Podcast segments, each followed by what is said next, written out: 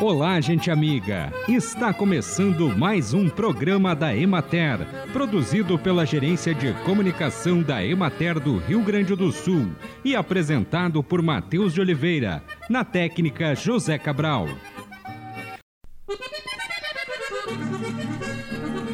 Cultivar uma horta orgânica independente do tamanho e da variedade de alimentos é sempre bom é preciso ficar atento e tomar alguns cuidados na hora de montar a sua horta.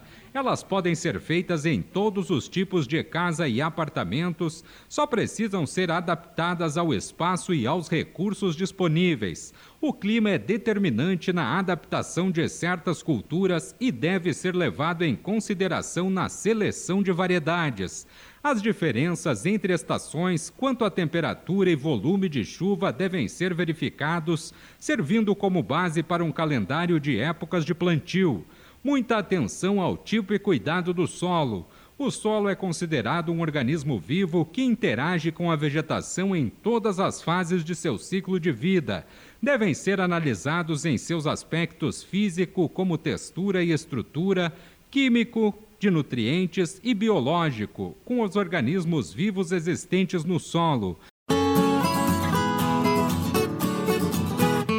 Acompanhe agora o panorama agropecuário. Os hortigranjeiros sem irrigação, como mandioca e batata doce, sofrem com a estiagem. A cultura da alface apresenta aceleração do ciclo e deve ser colhida mais rapidamente. O tomate segue com boa produtividade, enquanto a cultura da mandioca de segundo ano ainda apresenta dificuldade de cozimento. Na regional de Santa Rosa, o cenário e a situação das hortas domésticas e comerciais tiveram uma melhora com as chuvas. Porém, a irrigação foi retomada, pois devido ao calor elevado, vento noturno e alta irradiação solar, ainda há grande evapotranspiração. As áreas de produção de folhas em campo aberto apresentam baixa variedade de plantas e as condições climáticas propiciaram injúria ou queima e murchamento das plantas. E as hortas familiares para autoconsumo, que não possuem telas protetoras e irrigação, estão praticamente sem produção. Na regional de Pelotas, as culturas de abóbora, melancia, melão e batata doce, a campo e sem irrigação, estão com desenvolvimento paralisado e há perdas de qualidade e produtividade. Além disso, está ocorrendo queima dos frutos no caso da melancia e do melão. As culturas irrigadas seguem com desenvolvimento normal. Na região de São Borja, ocorre redução significativa de oferta de produtos olerícolas devido ao efeito prejudicial das altas temperaturas e da falta de chuvas, enquanto na regional de Santa Maria, o nível de água dos reservatórios segue baixo, dificultando a manutenção da irrigação necessária para o cultivo das hortaliças. Em São Vicente do Sul, já há perdas nos cultivos de cenoura, beterraba e alface em virtude das altas temperaturas e da falta de chuvas, e as de batata doce apresentam desenvolvimento prejudicado. Na regional de Passo Fundo, seguiu a colheita e a cura do alho e da cebola, que está em 70%, enquanto a colheita de batata avançou para 80% da área. Na de Soledade, segue o manejo de secagem da produção de alho e de cebola e a beterraba e a cenoura têm qualidade e ofertas satisfatórias, favorecidas pelas chuvas. Em Porto Alegre, os produtores de batata doce na microrregião da Costa Doce estão finalizando a colheita das áreas do plantio do cedo. As lavouras do tarde ainda não estão todas implantadas, estima-se que falte 30% da área prevista. As lavouras estão em bom desenvolvimento por conta das últimas chuvas. A cotação média está em 30 reais a caixa de 20 quilos.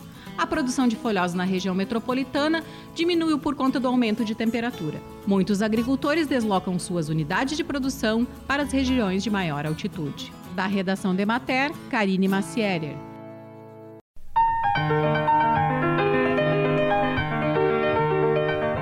A Emater está realizando a campanha Sementes e Mudas para a Continuidade da Vida. E nós vamos conversar hoje com a nutricionista Leila Ghisoni sobre esta campanha. Leila, qual é o objetivo desta campanha? Bom, a campanha ela é uma campanha de resgate, troca, aquisição e distribuição de sementes, mudas e ramas.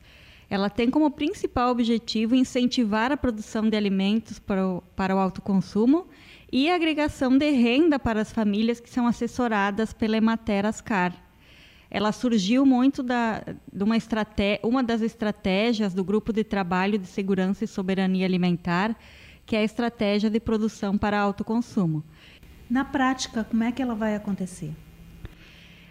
tem diferentes estratégias, não é um, de uma única forma. Isso vai depender da articulação a nível local, né, dos municípios, dos escritórios municipais, é, mas assim mais motivador para que desenvolvam ações de trocas e distribuição. Né? Esse, essas trocas em alguns municípios já ocorrem, uh, onde fica um, no escritório municipal mesmo da Imater, fica sempre ali sementes, os que os agricultores que vão né, até o, o escritório deixam ali algumas sementes e podem estar tá, uh, levando outras, né? Então vai se disseminando essa troca. Isso é um dos exemplos de como pode acontecer lá nos municípios. Leila, quais são os parceiros envolvidos na campanha?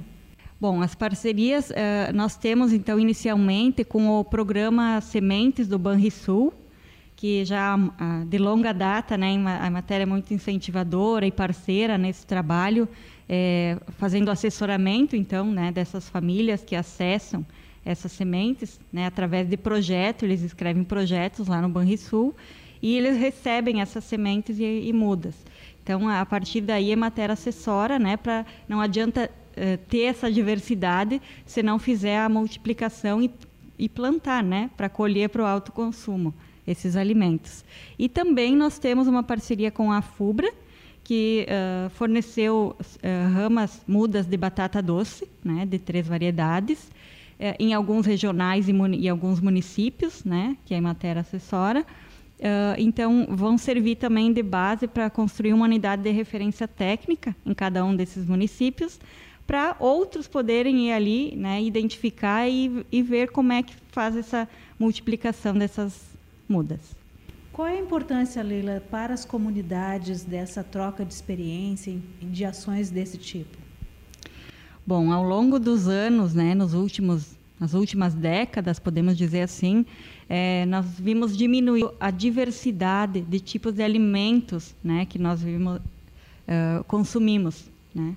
Então, essa possibilidade de resgatar essa diversidade, de fazer a troca e multiplicar, também amplia né, essa diversidade na alimentação e, consequentemente, na nutrição das pessoas, né? na, na forma de se alimentar, no, nos tipos de alimentos, muitas sementes até Uh, quando a gente fala de sementes, algumas crioulas também, né? É, que são sementes assim que vêm se perdendo, né?